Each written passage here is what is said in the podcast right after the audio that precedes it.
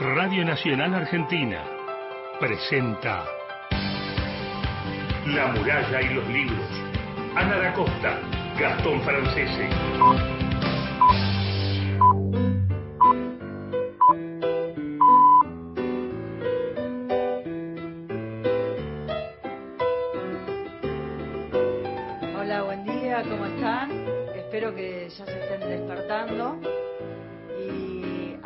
Hacen compañía hasta las 8 de la mañana por AM870 Radio Nacional, La muralla de los libros, el programa de la Biblioteca Nacional. Mi nombre es Ana da Costa y ya está aquí todo el equipo. Me acompaña como cada sábado Gastón Francese. ¿Cómo estás, Gastón? A veces ¿Qué- te digo francés, a veces francés. Eh, Es así, es, No esa, esa voluntad. Eh, buen día, ¿cómo Buen les va? día. 7 de la mañana, 19 grados 6. Un día horrible, lluvia, esa neblina. garúa horrible, neblina. Casi se me queda el auto. Casi se, empezamos mal, empezamos mal el día hoy. Saludamos a todo el equipo, Cristian Blanco en la coordinación de aire y operación técnica y en los controles Mauro Torres. Gracias Mauro, buen día. Que hoy le trajimos, él, él es fan, pero fan de Spinetta Sí, y quienes eh, sean amantes de la música del Flaco Spinetta pueden entrar ahí a, a www.lalala.com Sí. ¿Está bien? ¿Está bien Mauro? Y ahí es una radio exclusiva sobre el Flaco Spinetta. sí, la Ahí- estuvimos chusmeando, es impresionante. Impresionante. Y entonces le trajimos un lápiz a Mauro de una muestra que se hizo en la Biblioteca Nacional en homenaje a Luis Alberto Spinetta. Fue en la gestión de Horacio González, ¿no? Así es, fue una gran muestra. Vinieron los hijos, eh, los músicos, hicieron muchas conferencias y charlas en torno a, a la obra y a la literatura, a la poética de, de Luis. Alberto Sí, Spinetta. sí, sí. Igual otra fue la del indio también. La del Indio Solari. Solari, es cierto, y Mm. Luca Prodan. Luca Prodan, otra también. Sí. Sí, señor. Bueno, se, se vino el Bafisi en la ciudad de Buenos Aires y me gusta porque también hay una versión online donde te permite, luego del estreno en salas, poder verla online. Y ayer, ¿sabes qué peli estuve mirando anoche? ¿Cuál viste? Que no la terminé de ver, la voy a terminar de ver hoy. Eh, Bahía Blanca. ¿Y cómo haces para verla por partes? No, porque tenía sueño, me tenía que levantar temprano. ¿Pero qué? ¿Queda, queda en continuado? Sí, mirá, está, la traje acá en la compu, está acá, Bahía Pero, Blanca. ah, ¿te la descargas y la podés ver? Claro, online. Apa. Entonces pueden ver Bahía Blanca, que está basada en la novela de Martín Coan. Ujú, Así es. Actuada así es. por ¿Linda? ¿Te gustó? Sí, me encantó. Hasta donde viste. Media hora vi. ¿Cómo termina? y te digo, hay otra peli también que pueden ver que está relacionada con, con la literatura y eh, tiene que ver con Clarice Lispector. Mm, O libro, dos fraseres.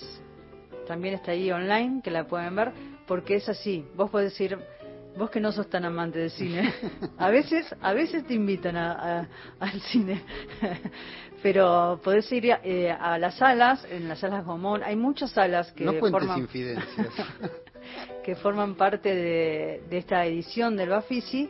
Mm, Yo estuve en el Gomón, pueden ir al Arte Multiplex de Belgrano, la Sala Lugones, el San, el San Martín, pero también una vez que eh, se estrena la película, está online durante 72 horas. No sé, me anoto, me anoto a eso. Eh, eso. Vamos con los teléfonos, ¿te parece? Sí. ¿Tenés consigna para darle a Sí, nuestros tengo oyentes? consigna, sí, Bien. sí. Entonces, 11 65 84 0870 es nuestra línea de WhatsApp. El contestador nos deja su voz en 30 segundos, eh, 0810 222 0870. ¿Sabes cuál es la consigna? ¿Cuál? Tiene que ver con nuestra entrevistada de hoy, con los cuentos de terror, los cuentos fantásticos. Te digo lo que me pasó, no ¿Mm? lo podía leer a la noche. ¿En No podía leerlo a la a mí me noche. encantó, me encantó. Me encantó, pero no podía porque me dejaba en tensión. Te no, juro. sí, sí. Me sí, dejaba sí. con mucha tensión. Pero viste que son cuartos breves y, y densos. Y, eh, y sí, y van ahí al hueso sí, directamente. directamente. Estamos hablando de una escritora santiagueña. Así es, Diana Belaustegui, con ella vamos a conversar en unos minutos. Me encanta esa, esa escritura que tiene, ese formato tan, eh, como decíamos, ¿no? Va directamente al hueso con ese estilo que uno se pone a pensar en la literatura fantástica marcada por Borges, marcada por Julio Cortázar, y uno piensa también, eh, Silvino Campo, y uno piensa en el hoy, ¿no? Quienes de alguna forma también hicieron una mixtura, un híbrido con los géneros, porque ahí también está el gore, ¿no? Que me hizo acordar también en el cine. En el cine noir y en el cine que, que muchas veces eh, también hay mixtura los géneros, ¿no? Mm. Y, y es interesante. Pero también me dejó con un, con un nivel de tensión que digo, lo, lo voy a leer de día. Mira, eh, si hay algo que me gusta de la entrevista es que, y, y este programa que va a ser bastante norteño, porque también tenemos en poesía una sanjuanina, que es Esther Pagano, eh, es esto que decimos siempre de tratar de, de- de encontrar otras voces, recorrer el país, eh, buscando escritores eh, y compartiéndolos y escuchando, y esto que vos decís, est- esta e- est- esta tradición con el relato popular, el, el- el mito, la leyenda, el Sí. bombero, digo para alguno, el lobizón, ¿qué más se te ocurre? A ver. Y no, y pienso, ¿sabes qué? En Liliana Escler, en Mariana Enríquez, en Mm, nuestros tiempos. Claro, tal cual. ¿no? En esa literatura. Horacio Quiroga, eh, Horacio Quiroga. Sí. Eh, bueno, le- vamos a presentarla entonces a Diana Belaustegui. Ella nació en Santiago del Estero, publicó textos en diferentes antologías, voy a mencionar algunas. Argentina en versos y prosas, séptima antología anual especial de poesía y narrativa breve, Escritura sin fronteras, Argentina en versos y prosas, el microrelato en Santiago del Estero, eh, antología getona, bueno, en muchísimos, en muchísimos libros y en el año 2014 publica su primer libro, Escorpiones en las tripas, además los títulos, Escorpiones en las tripas, Eh. ¿no? No son mariposas en la panza, son No, no. escorpiones en la tripa. Y hay cada nene también, Por el Dios. vecinito ese que, trae a los amigos. y cuentos inadaptados. Yo empecé por ahí, por los cuentos inadaptados, la era de la destrucción. Me gustaría que los oyentes llamen y que nos cuenten si les gusta la literatura de terror, qué libros, qué autores, si ven también cine de terror. Eh, yo lo evito. La única vez que lo vi fue ahí en, en pantalla Pinamar, en Blow Window, que se hizo en el medio del bosque, con pantalla gigante. Mirá. No me quedaba otra que mirar martes 13 esa noche. Pero quiero que los oyentes llamen y nos cuenten si les gusta el cine de terror, si leen libros o cuentos de terror, género fantástico, a qué teléfonos. Al contestador 0810-222-0870 o por WhatsApp 11 65 84 0870. Y ahora sí, estamos en comunicación telefónica desde Santiago del Estero con Diana Velástegui. Ana da Costa, Gastón Francese te saludan. ¿Cómo estás, Diana? Buen día. Hola, ¿qué tal Ana? Gastón, ¿cómo están? Buen día. Bueno, a- Buenos días. no sé si nos estabas escuchando, pero me gustaría que, que nos cuentes un poco, digo, siempre hay un origen en, en los primeros libros que nos marcan, que nos dejan un- una, una profunda huella, porque uno va seleccionando lo que quiere ir leyendo ya desde chiquito, ¿no? Y me gustaría que cuentes un poco cómo fue ese primer encuentro con estos primeros libros que tienen que ver con la biblioteca de tu papá.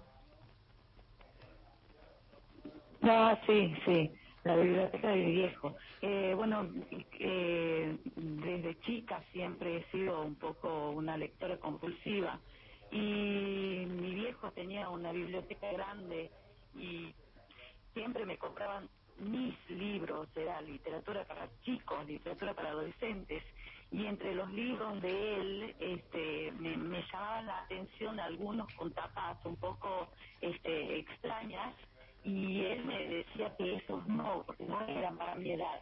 Eh, cuando a uno le prohíben algo, es a lo que uno se empeña en llegar. Exactamente. Libros, uno de esos libros, uno de esos libros era Stephen King, así que en chica comencé a, a leerlo. Diana, vos estás hablando ahora desde un teléfono celular, porque no te escuchamos muy Sí, bien. estoy hablando. Eh, ah, no, estoy hablando de un celular, sí, estoy hablando de un celular. ¿Y tenés un teléfono de línea? ¿Estás con un teléfono no de línea ahí? No. aquí. Ah, No, no. bueno, a ver, fíjate si te podés ubicar en algún lugar cercano a donde tengas mejor señal, para así te podemos Una escuchar mejor. Eh, si me escuchas mejor. más o menos. Más o menos, intentamos, ver, seguimos sí, probando intentamos. y vamos interrumpiendo. Eh, Diana, te, te saludo, soy Gastón Francese, qué gusto tenerte aquí y aprovecho estos orígenes que estaba señalando Ana para tratar de mm, unirlo con una cierta tradición de relatos orales, eh, como las leyendas, los mitos regionales, que tanto eh, se pueden encontrar en ciertos lugares de nuestro país. ¿Cómo fue ese vínculo con tu literatura? ¿Hay algún vínculo o no?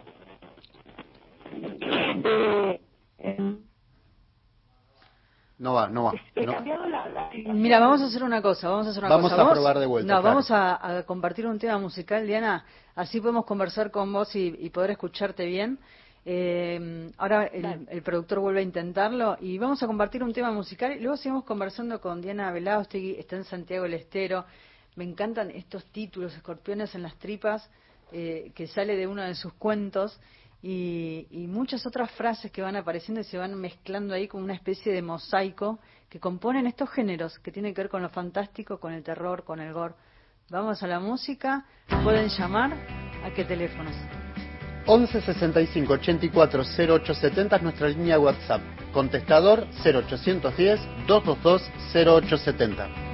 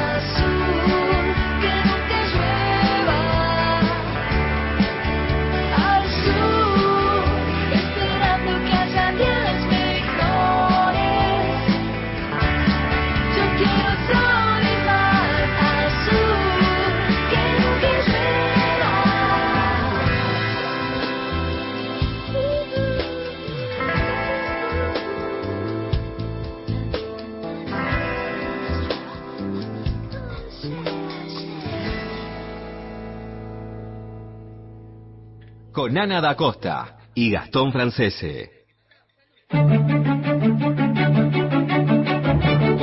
Alfonsina Storni. Siempre estás como ausente de la tarde. Raúl González Muñoz. Llora, llora, Brutabú. Enrique Banks. Alejandra Yo, Pizarro. no sé nada. Hilario. He soñado que tu dama Juana está. Horacio Castillo. Y ahí escuchábamos a Hilda Lizarazu con lluvia. Vamos a hacer un, Un cambio para darnos un tiempito un para hablar con Diana, dale. Sí. ¿Vamos a la poesía? Vamos a la poesía. Y ya volvemos. Un día estaré muerto. Será un día cualquiera. Rodolfo Godino.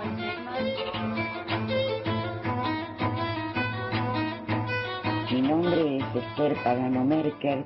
Agradezco muchísimo esta invitación a La Muralla y los Libros quería contarles que escribo desde chica solo que no se me hubiera ocurrido nunca llamarme poeta, pero de la mano de Ligia Narón comencé mi trayectoria literaria. Tengo eh, varios libros publicados, Lenguas de Fuego, Escombros, Holocracia, de Latas y Bronces. Bueno, el último libro publicado es Sujeto Tácito, por Ediciones del DOC.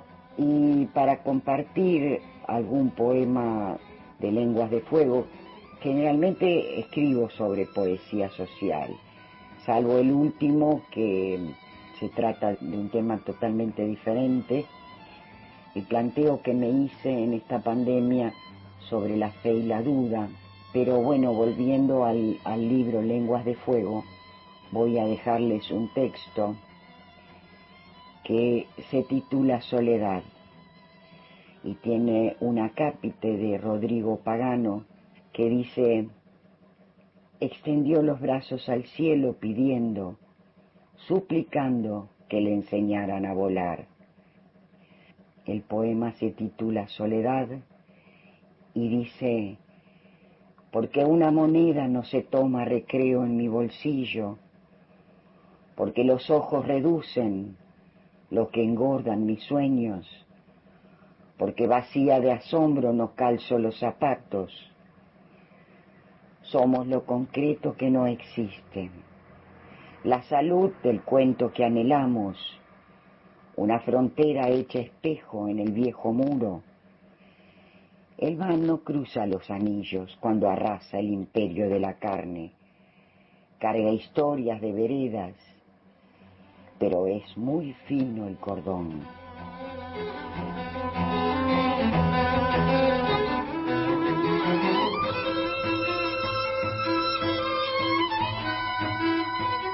Y del último libro, Sujeto Tácito, el poema número 43, que dice, mi memoria, penitente del recuerdo, asfixia de un padre que saltó del vagón de los reyes, me espera a la puerta del castillo, donde alguna noche habré de habitar. Se acorta la distancia, me exige alas antes de religar el vencimiento, devolver la utopía otra vez resultará muy caro. Te veré mañana aunque no despiertes del mismo libro, el poema número 4, dice, me reinvento en el extremo atávico de la ley de Zoroastro. Solo Ariman entiende lo que amanece absurdo en un calendario de eutanasias. La ceguera me protege del vértigo. Fuera, ninguna tumba es mía. Oculté las constelaciones del superhombre en mis huesos no dejaré de estar en el significado. Quedará el águila y la duda en el dedo de Tomás. Debo amar las almas que me empujan al abismo.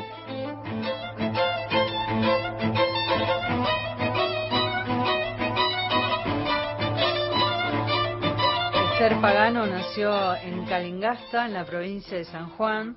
Es poeta, coordinadora, conductora de cafés literarios y su obra ganó varios premios, entre ellos EDEA, APA y entre otros. Y ha publicado cuatro libros, Escalera al Cielo, Claroscuro, Lenguas de Fuego y El Fin de los Deseos.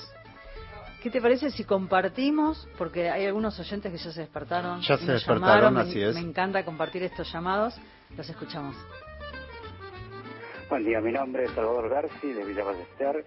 Y bueno, yo de lunes a viernes escucho a Federica Pais, no sabía de este programa. Y gracias a Esther Pagano, a quien le mando un abrazote, descubro este programa, La Mural de los Libros, así que lo que dejo agendado y en vez de escuchar noticias los sábados voy a escuchar esto. Además soy escritor, así que es un programa ideal. Mi abrazo para el equipo y un abrazote grande, grande para Esther. Gracias. Bienvenida, bienvenido entonces. Sí, gracias, gracias por estar ahí y acompañarnos. A veces descansa tantas noticias. ¿Mm? Vamos con otros mensajes. Jorge Claudio Damín para el programa de la Biblioteca Nacional. Soy poeta y escritor de un poema mío sobre, lo pasaron ustedes, eh, sobre la naturaleza cuando había empezado la pandemia, en abril del año pasado. Y creo que eh, a mí no me gusta ni eh, la literatura y mucho menos miro nunca una película de terror. es de los míos.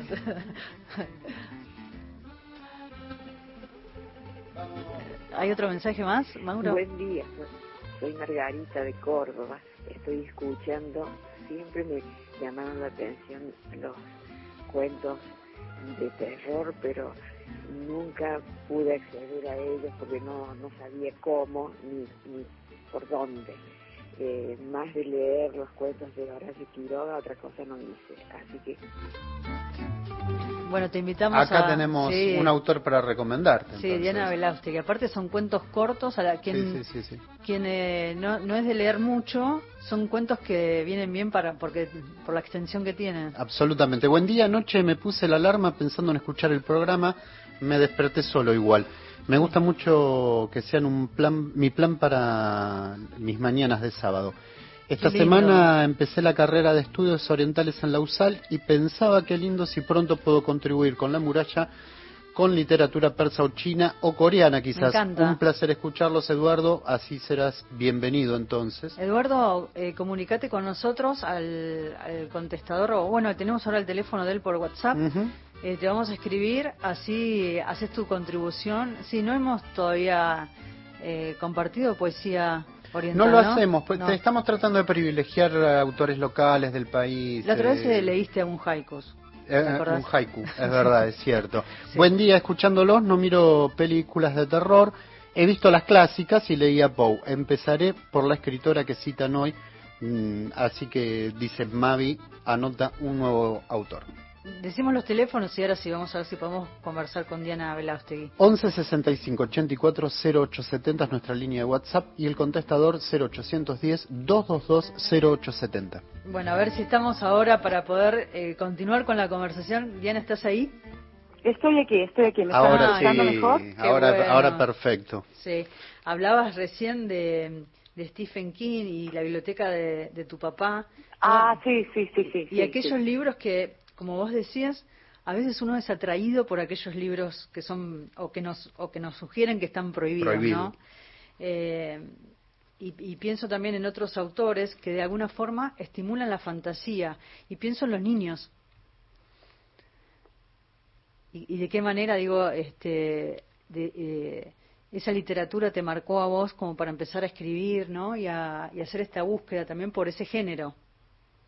Sí, sí.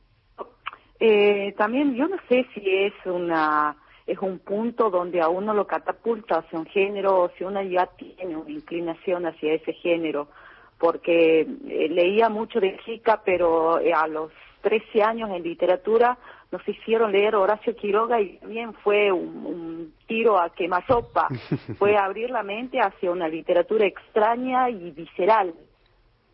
Diana, yo te preguntaba el vínculo con eh, con los relatos de, raíz oral, eh, las leyendas, eh, esos mitos regionales, que si de alguna manera eso ha contribuido o es algo que es una influencia que puedes tener ahí y no, no prestas atención.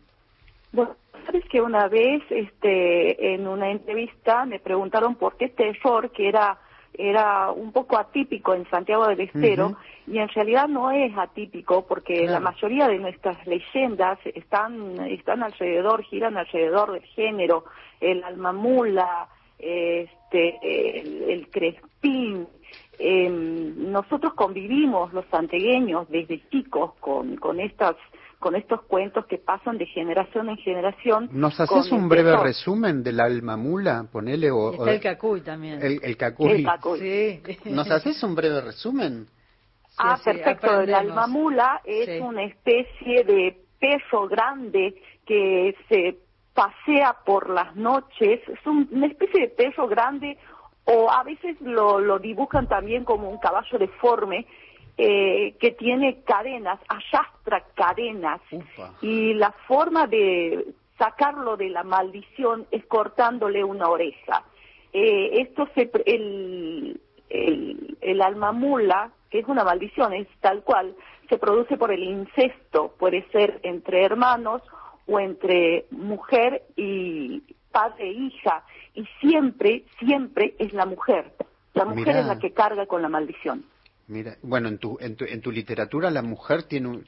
No hay Un rol, sí. no, no hay una mujer, eh, una nenita, digamos, así eh, estereotipada, con la belleza. No, no, no. Hay, eh, hay algo de, de, de lo animal, de la fortaleza, de. Que muchas veces uno se lo puede, hasta en lo animal, atribuirse al hombre. Exactamente. Y está encarnado acá en ¿Eh? personajes femeninos, ¿no? Como en Cándida. Sí, en Cándida, sí, sí, sí. Lo que pasa que Cándida es la mujer primigenia, es la mujer brutal, es la que la, la sociedad trata de evitar. Eh, la sociedad siempre necesita a una mujer que se comporte bien, que se pinte la boca y cruce las piernas y respete los morales en la mesa. Entonces Cándida es todo, todo lo contrario, es absolutamente primitiva. Y ahí también en esta construcción social, porque existen un montón de Cándidas, ahí también encontramos el, el terror y eso es lo que me gusta, encontrar constru- construcciones sociales que, que sean totalmente eh, fuera de lo que la sociedad quiere y escribir sobre eso. Hay una especie de caleidoscopio que uno va recorriendo en, en los dos libros y uno piensa eh, también de qué manera vas utilizando los recursos, porque son es una escritura breve, está condensada, es visceral también. Eh, decíamos al comienzo del programa, es una literatura que va al hueso, ¿no? Y es cortito.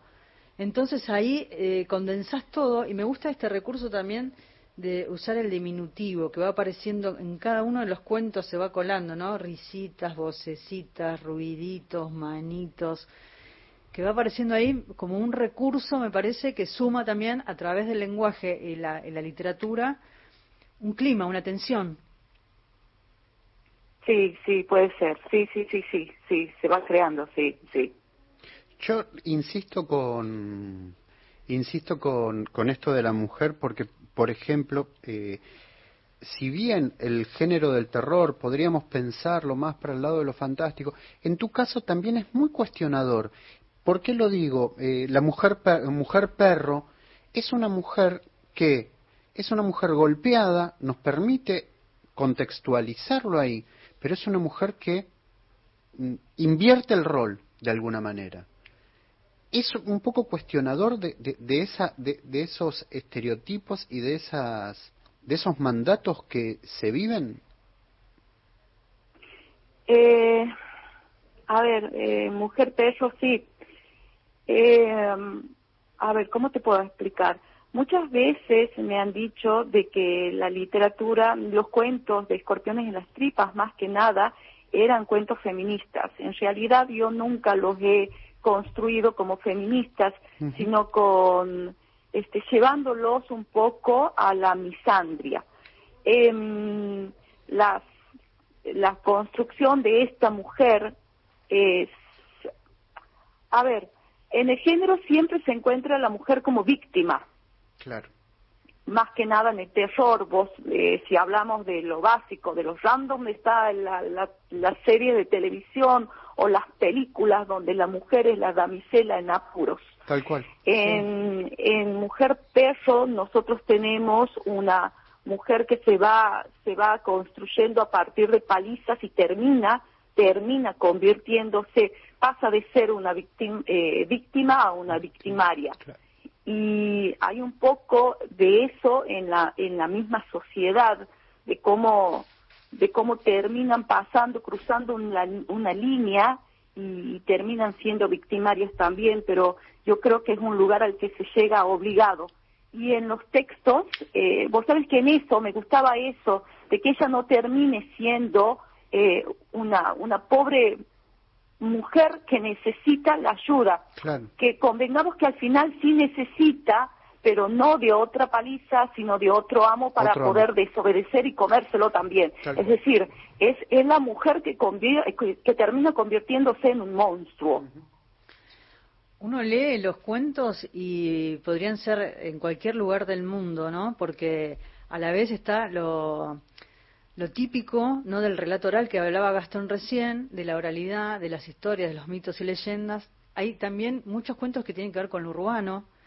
Entonces uno navega en esas aguas y puede creer que Diana no es de Santiago del Estero, sino que puede ser de cualquier lugar de, y al de mismo nuestro tiempo país. y al mismo tiempo parece cercana a, a- a esa zona ¿viste? Exactamente. es, es un juego muy lindo Sí, ese. y se navega en esa, en- en- en- digo, en esas aguas porque uno puede ir de un cuento al otro por ahí, por esas zonas. Me impactó mucho el cuento Lucía vive, ¿no? Ajá, sí. donde donde Sí. esta nena de cinco años eh, no se lo relaciona con, con algo genético, pero ahí hay un parecido de, de mellizas y van apareciendo otros otros este, fantasmas que están en ese cuarto. Me impactó sí, sí, muchísimo sí, ese es fuerte es fuerte la presencia de lo que de lo que va pasando digo y ahí también hay como un planteo donde hay muchas capas en ese mismo cuento no que tiene que ver con, lo- con lo fantasmal con los hermanos con la con la relación de la, la madre con los hijos me gustaría que Sí. cuentes un poco cómo cómo aparecen es- estas historias porque uno digo navegando también en estas aguas que van de lo urbano a los relatos eh, que uno puede escuchar viviendo, como recién nos contaba sobre sobre estos animales o, o especies que aparecen en diferentes lugares y, se transforman en historias, en cuentos, uno puede pensar también cómo surgen estas historias, cómo aparecen, por ejemplo, Lucía Vive. Ajá.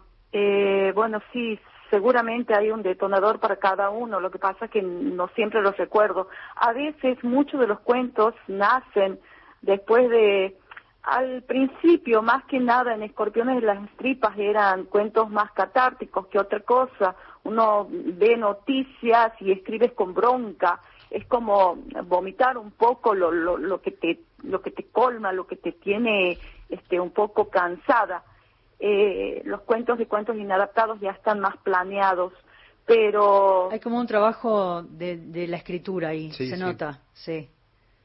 Como, como una Este, escritura no, más pulida. No, no, no siempre, no siempre tiene un detonante. Es a veces sentarme y, y ver, este, eh, pensar qué qué cosa escabrosa. se- no es que pensar qué cosa escabrosa, no es que yo este, me siento a escribir y estoy pensando cómo asustar a la gente. Sí, Diana, lo que estás simplemente haciendo. los cuentos Son van- macabros van- algunos. te hacía una broma Sí.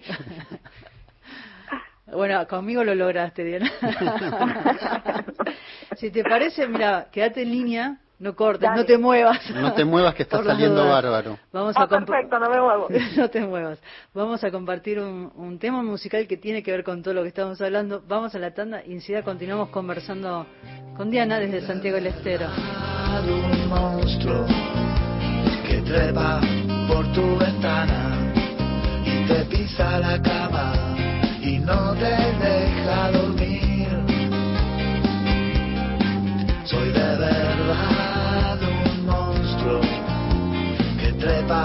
por tu ventana y te pisa la cama y no te deja dormir.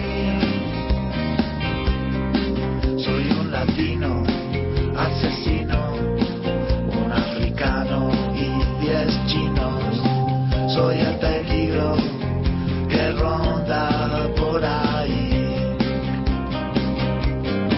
Soy gladiador, soy persa, soy el amigo de los persas. Soy inodoro, soy mexicano y soy. Soy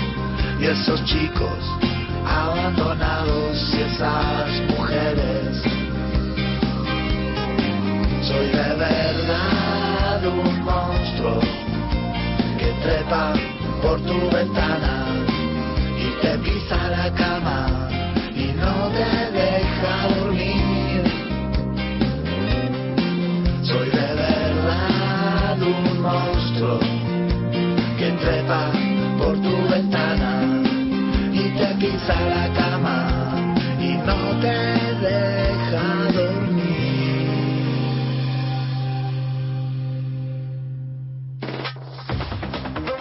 Próximo programa.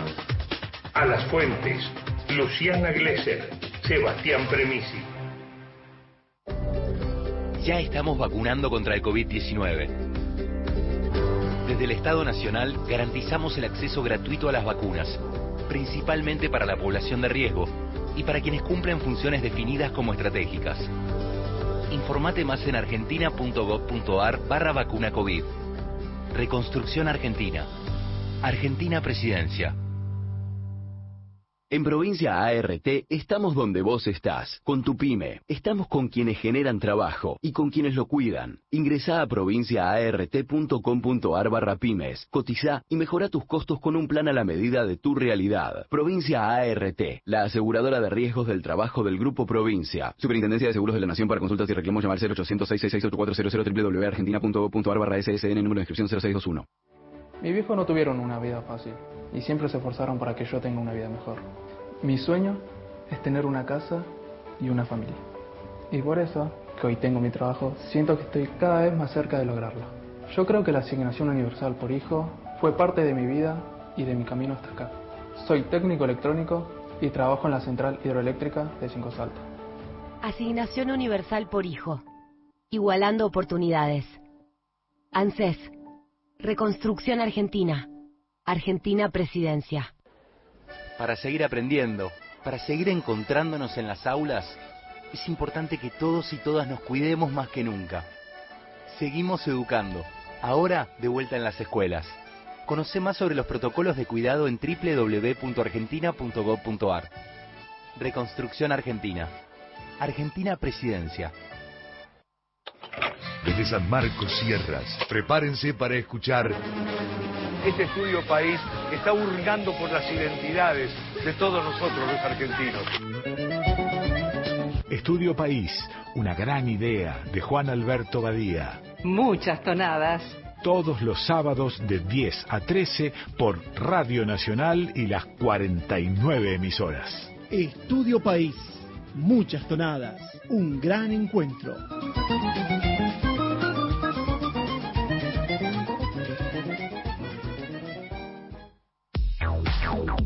Continuamos en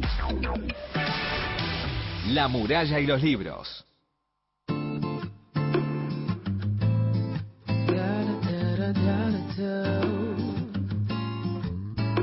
Eu vi que me mandou mensagem e diz não ter saudade, orgulho vaidade. Seguimos en la muralla de los libros y llegan mensajes. Tengo mensajes, buen día desde Radatili, nos escribe Cristian, eh, saliendo a la ruta. Eh, son una compañía de los sábados eh, y nos dice con respecto al terror, los cuentos del terror y las rutas nocturnas desoladas no, No, se llevan. No, no, tiene Así que acá también hay alguien que no, no tiene... Y después eh, nos saluda Mari desde eh, Chivilcoyes, para perdóname, pues Sí. se me corrió el que tenía. Buenos días chicos, escuchando hermoso programa. Me tengo que levantar corriendo a buscar papel y lápiz a veces. Besos Mari desde Benavides. Hoy tampoco hay bicicleta, dicen. No, hoy no hay bicicleta. No, hoy no No, tenemos a mí me pasa lo mismo, no hay bicicleta. Bueno, Vos sabés que quería preguntarle Sí. algo a Diana. Belautegui. Eh, antes quería agradecer muy profundamente a Estefanía Herrera, que fue ella la que me señaló eh, La obra de Diana. lo- su obra, este, y a partir de ella pude dar con el contacto, así que un cariño muy grande y un, un agradecimiento muy profundo. sí, qué lindo cuando autores nos llevan a otros autores. Es hermoso, Y es está- hermoso. Sí, estamos ahí entonces en comunicación. Diana, ¿estás ahí? Estoy aquí, estoy aquí. Diana, con respecto a esto, a, a estos lazos que se generan, me gustaría que nos cuentes un poquito la experiencia de Geta Literaria. ¿Qué fue? ¿Qué es? Contanos un poco, porque sé que tiene que ver algo y que tuvo una mm, importancia en Santiago del Estero muy marcada. Eh, la Jeta Literaria es un grupo de lectores, no éramos escritores, éramos lectores, un grupo de lectores que se reúne en el 2009. Eh, compartíamos, era, nos juntábamos un sábado por medio a las 3 de la tarde en una biblioteca. 3 de la tarde de un verano de Santiago del Estero, estamos hablando de casi 50 grados de sensación térmica. Que es la hora de la siesta. Claro. Es la hora de la siesta Exactamente, en Santiago. exactamente. Este, nos juntábamos para hablar de libros, de literatura, de lo que nos gustaba, de lo que de, y de y de la literatura este em, que, que, que era em, canon aquí en Santiago del Estero. Con el correr del tiempo nos vamos conociendo y, y surge surge cada este, la inclinación de cada uno hacia la hacia la escritura. Vamos compartiendo los textos y la cuestión era que teníamos un punto en común todos, que nos sentíamos un poco eh, alejados de lo que la literatura santiagueña era en ese momento la, la normativa, que era hablar del campo, del hacha, del quebracho, eh, es decir, no renegábamos de eso, porque convengamos que es la raíz, Claro. hay una raíz en la literatura santiagueña que es esa, no, no renegábamos de eso, sino que necesitábamos nuestro lugar para hablar desde otro punto. Y eso, por eso, por eso el terror viene a funcionar muy bien en tu caso, porque es quebrar con esa hegemonía. Eh, sí, pero convengamos que eh, la, la literatura de Santiago del Estero, de ahora actual, eh, rompe un poco más con todos los, los códigos que veníamos teniendo. En cambio, yo siento que los textos que escribo tienen como una línea que, que sigue a lo que siempre ha sido desde, desde otras épocas. Escúchame, yo te estoy hablando de, de lo que leo constantemente, ¿no? Por ejemplo, Maupassant, te estoy hablando de, qué sé yo, de Lovecraft, de, de, este, el que escribió Cabal, a ver, hazme acordar, Mm, ¿Qué es Montpassant. ¿Qué? ¿Cómo? de eh, Barker, Clive Barker. Bien. Bien, entonces eh, yo creo que no, no he roto un poco los paradigmas con esto. En cambio, la literatura que hay ahora en Santiago del Estero es extraordinaria y sí está rompiendo con todos los tableros preestablecidos. ¿Y qué, qué rol juega también ahí el tema de, digo, de las tradiciones en la Iglesia Católica, ¿no? Porque Santiago es una provincia con un fuerte apego a las tradiciones. Eh, no creas. Eh, vos sabés que hay una nueva generación que está un poco desafiando todos estos patrones. Y es ahí donde yo estoy hablando de este, de este grupo de gente que, que está, que no se siente identificada con todo esto. Entonces lo explota a través de la literatura.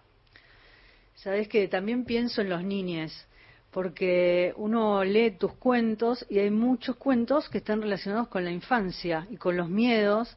Y por ejemplo, el cuento Marianito y los cuentos de terror, ¿no? Ese es excelente. Excelente. Te juro que me hizo, me llevó a mi propia infancia, ¿no? Porque tenía un primo que nos asustaba a todos en una habitación con una linterna y nos, y nos asustaba. A mí también, y el, el, el Aparte es común también entre los niños sentarse, sentarse en la oscuridad y contarse cuentos de terror hasta que te saltan las lágrimas. Yo creo que Sí. todos hemos pasado por lo mismo. Por eso me, me gustaría que cuentes un poco sobre, sobre ese universo de los niños, porque hay muchas cosas que tienen que ver con la infancia, con cosas que comunes que nos han pasado a muchos, que hemos compartido con amigos, con también donde aparece ese morbo, ¿no? Ese- esa- esas ganas de asustar al otro, ese terror, lo macabro, como muchos elementos también, y también como algo incisivo, ¿no? En esto del vómito, de la sangre. Eh, me gustaría que hables un poco sobre ese universo de los niños, sobre, sobre esas fantasías y, y esa primera imaginación que estaba plasmada en, en- tanto en uno como en otro de, tus libros. Eh, Ay, vos sabés que lo, lo estás planteando así, yo no lo había pensado, pero sí, eh, desde chica era la que contaba los cuentos de terror a mi pobre hermano que tiene dos años menos que yo. Pobre, lo debo haber traumado porque siempre lo vivía haciendo asustar. ¿Cómo se pero- llama tu hermano? ¿Ah? Tu hermano, ¿cómo se llama? Le mandamos un Freddy. beso. Pobre Freddy, lo que deja de Pobre haber Freddy, por pobre favor. Freddy. Porque con la Sí, imaginación. Viste que ahí aparece la literatura de ella. Claro, ahí apareció tu. tu- tu- Bueno, tu y padre. entonces con- contanos, contanos que me gusta esta historia de chicos ahí Este, en Santiago. claro, no, eh, a ver, eh, chicos, yo leo desde muy chica, eh, desde muy chica, y la- no solo me gustaba la literatura de terror, sino que la cinematografía. Ahora yo veo cine y veo cine porque me, no, el cine de terror a mí me divierte. Es decir, hay gente a la que el terror, el terror es subjetivo, el terror es según cómo te caiga. A mí hay cosas que me divierten y que yo sé que en otras personas eh, no, no les cae bien. Eh, me dicen, ¿por qué ves películas de terror? Porque me encantan. ¿Por qué vos no las ves? Porque no me gusta el miedo. Entonces, claro, es totalmente subjetivo, totalmente subjetivo. Ahora, Y vos- sí, de chica sí, me encantaba, me encantaba contar cuentos de terror a mis amigos y me encantaba hacerlo asustar a mi hermano. Ay, por favor. Pero vos sabés que y hay mucho en, en tu literatura de ternura. Aunque parezca mentira señalar este concepto, Es pero cierto. el terror no está ajeno a la ternura. Hay algo de la inocencia. Además, Eh, mira, sí. por ejemplo, digo un amiguito imaginario que hay que liquidar, pero es tierno el amiguito imaginario. Pero escuchen esto, ovillitos de risa y piña colada. Me atendió el sujeto que me vendió el abrigo marrón, ese tan caro, y le expliqué que al llegar a casa me percaté de que tenía un agujerito en el bolsillo y que por ahí perdería los ovillitos de risa que recolecto a la mañana, a la mañana y en las noches no tendría nada para desovillar y podría terminar volviendo a aquel lugar. Cosas así tan de, de detalles tan dulces. Sí. Esa, co- ¿Cómo haces esa combinación? Contanos. Eh, no, supongo que es mi manera de sentir. No, no, no lo estoy haciendo a propósito. Eh, y cuando yo escribo, yo, como les decía recién, yo no estoy escribiendo un cuento de terror. Yo estoy contando una historia y sale así, pero mi, mi intención no es generar miedo en nadie y es por eso que tal vez, como vos dices, hay monstruos que, que, que son tiernos, porque en realidad yo te, yo cuando me siento a escribir, yo me siento con la intención de contar una historia. Mi, mi, a ver, oralmente yo no me sé manejar, soy una persona muy introvertida, me cuesta conversar con la gente. La forma oral para mí es tremenda, es difícil, me, me hace sentir eh, estrés. Entonces, la única forma de comunicarme que tengo y, y en la que yo me siento cómoda es la escritura. Por eso, cuando yo escribo, yo te estoy contando un cuentito. Yo no estoy tratando de asustarte. Recién hablabas que te preguntaba Gastón por la jeta literaria, ¿no? Este, este grupo de amantes de la literatura. Y por ahí también aparece en uno de tus cuentos, que se llama Letras, ¿no? Esta relación sí. con los Sí. Eh, Ah, sí. me, me gustó hacer hincapié acá porque mm, en esta relación con los libros había sido una lectora compulsiva, ¿no? Parte de lo que sos vos, eh, de lo que tiene que ver con tu propia historia como lectora, y dice, en los últimos tiempos trataba de averiguar cuál era la relación que lo unía con los libros. ¿Los amaba o no le quedaba otra alternativa? Y por ahí dice, eh, en los libros encontraba compañía, todo texto, toda historia, subyugada por las letras. Me gusta como esta, esta idea, ¿no? Eh, le cayeron letras de los ojos, las comas de las córneas, se sentó en el cordón de la vereda y seguía leyendo, ¿no? Digo, más allá de lo, de lo macabro, que le van cayendo ahí las córneas, le caen las letras por los ojos y demás, pienso en este, en este amor desmedido que tenés por la lectura. Sí, en, en letras, eh, en letras está la, el dilema existencial que en el que siempre ando ahí divagando y, y ese era en ese momento una de las preguntas que me hacía si yo realmente amo la literatura o me gusta leer o no me queda otra por por mi por mi lado mi costado antisocial me cuesta tanto, tanto socializar que yo no sé si me he dedicado a leer por porque por evitar a la sociedad o porque en realidad amaba la literatura. Así surge ese cuento. Le contamos a eh, Omar de Comodoro Rivadavia que nos pregunta quién es eh, la autora y el libro se llama Diana Belaustegui y estamos hablando de escorpiones en, en las tripas y cuentos inadaptados. Eh, Diana, también lo- lo- los, los personajes, no, no solo los personajes, sino también los animales que mm, están en tu, en tu obra, también son muy curiosos. Pienso en ese loro, por ejemplo, que sabía de, de literatura. Eh, el Sí. loro sabía frases de libros que a su dueña le habían impactado. Ella se paraba frente a él y mientras le daba de comer, repetía las palabras concatenándolas con besos en el pico. Pero después el, el- el animal también es el que puede intermediar con otros seres fantásticos. Sí. ¿Cómo, cómo es esa, e- e- ese vínculo que vos tenés con los animales?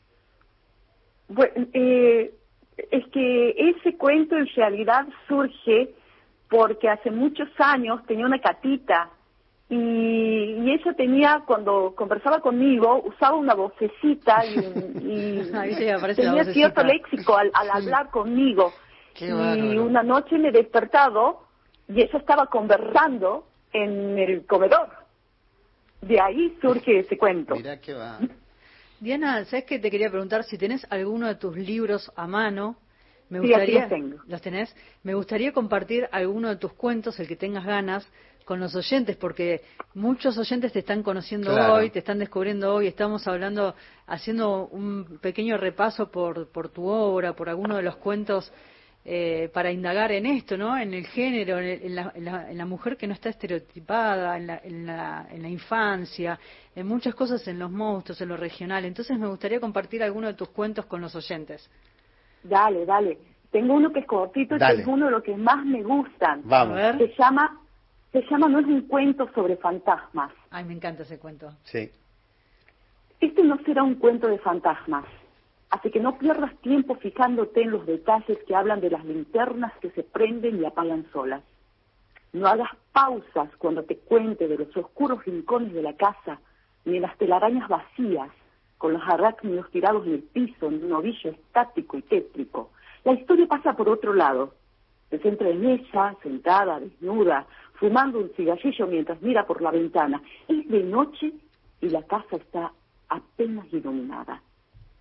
Ha visto de soslayo cómo una linterna se prende y apaga por ratos en la habitación que está al final del pasillo, hacia la derecha.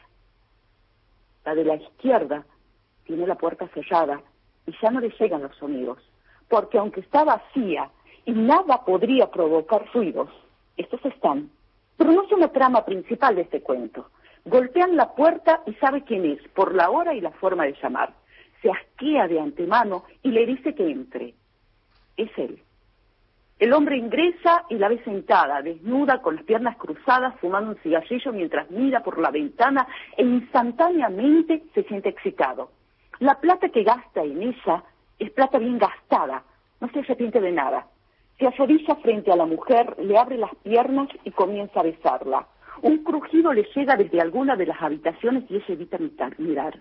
Ha realizado todo lo humanamente posible para que la linterna deje de funcionar, pero nada lo logra. Está tirada sin baterías, con el foco roto, pero sigue en su ritual empedernido, no se anima a tirarla. Es mejor negarse a mirar. Él ahora está intentando besarle la boca y lo deja. Es hora de dedicarse a trabajar, así que tira el cigarrillo y comienza su sesión de sexo protocolar. Hay un colchón tirado en el piso del salón. Antes estaba sobre una cama en una habitación, pero ya no puede estar ahí. Las ausencias la han expulsado. Se están apropiando de la casa.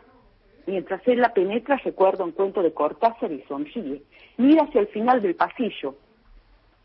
Un pequeño movimiento ha llamado su atención y se asusta. No suelen salir. Desde que se han apropiado de esos territorios, los sonidos y movimientos extraños han estado confinados a esos lugares y ahora puede ver que algo se cruza lentamente de una habitación a la otra.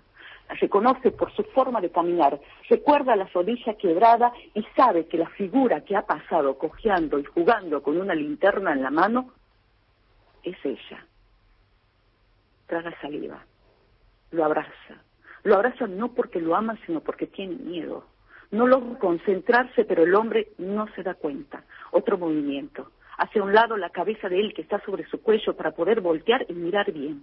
Ella ha salido y arrastra el cuerpo de la que se había apropiado de los ruidos de la segunda habitación. Ahora están las dos mirándola desde el corredor, una con sus orillas rotas girada hacia la derecha. Puede apreciar detalles macabros, los dedos azules sobre la linterna y el pecho aplastado bajo la remera rota y ensangrentada. La otra está tirada. Sabe que no puede levantarse porque, se ha, porque ha intentado deshacerse del cuerpo cortándolo, pero no pudo. Ella no tiene piernas, por eso la se arrastra.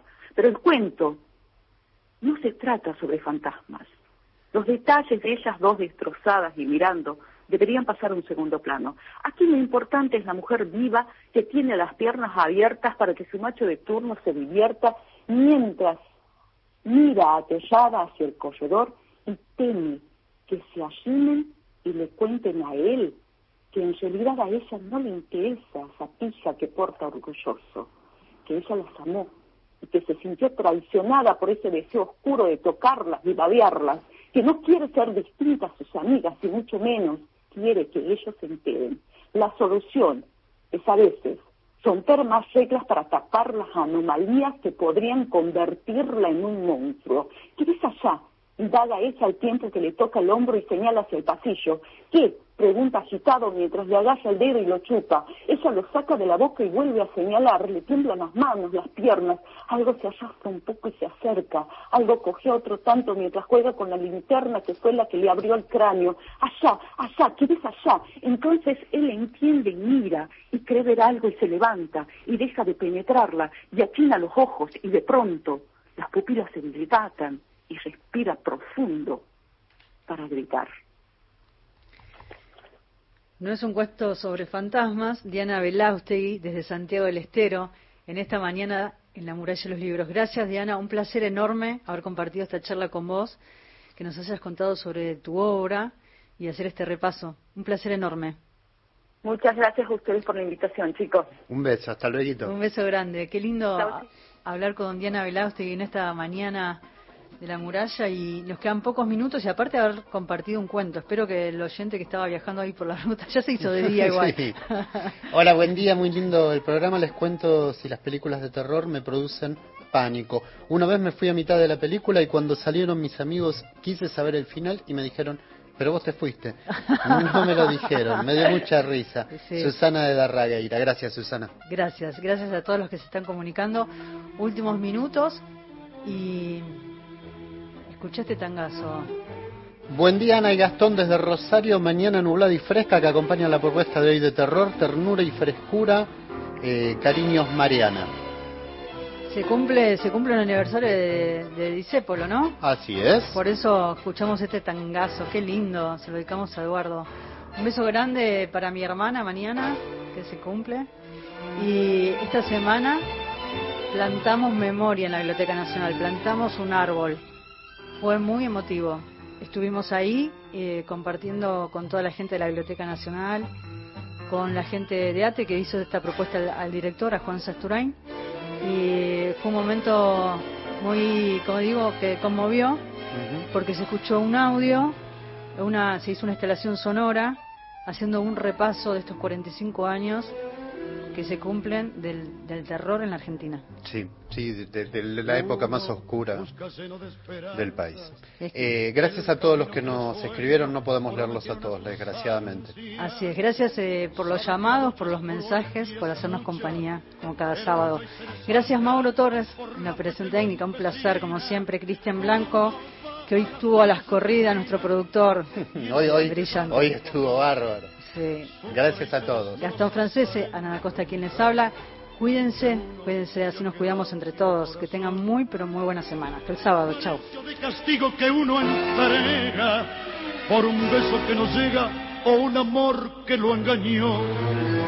Vacío de amar y de llorar